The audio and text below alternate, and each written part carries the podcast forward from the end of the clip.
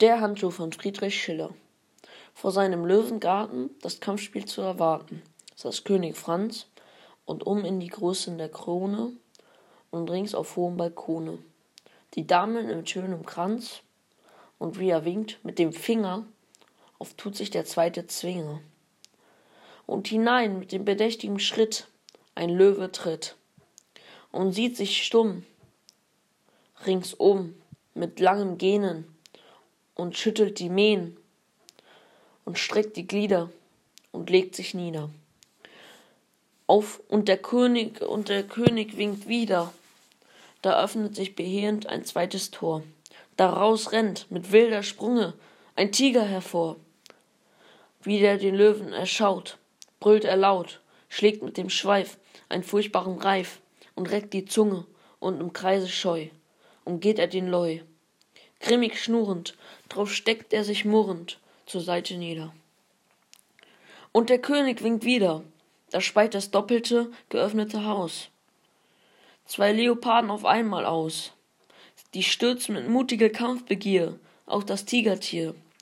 Das packt sie mit seinen grimmigen tatzen. Und der leu mit gebrüll richtet sich auf. Da wird's still.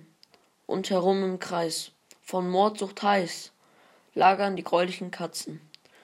Da fällt von des altars rand ein handschuh von schöner hand zwischen den tiger und den leuen mitten hinein. Und zu ritter delegors spotterweis wendet sich fräulein kunigund. Herr ritter ist eure liebe so heiß wie ihr mir's schwört zu jeder stund? Ei so hebt ihr mir den handschuh auf. Und der ritter im schnellen lauf steigt hinab in den furchtbaren zwinger mit festem schritte und aus der umgebung. Mitte nimmt er den handschuh mit keckem finger und mit erstaunen und mit grauen sehens die ritter und edelfrauen und gelassen bringt er den handschuh zurück.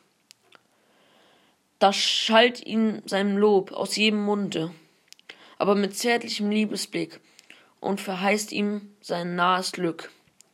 Er empfängt ihn fräulein kunigunde. Und er wirft ihr den handschuh ins gesicht. Den dank dame begehr ich nicht. Und verlässt sie zur selben stund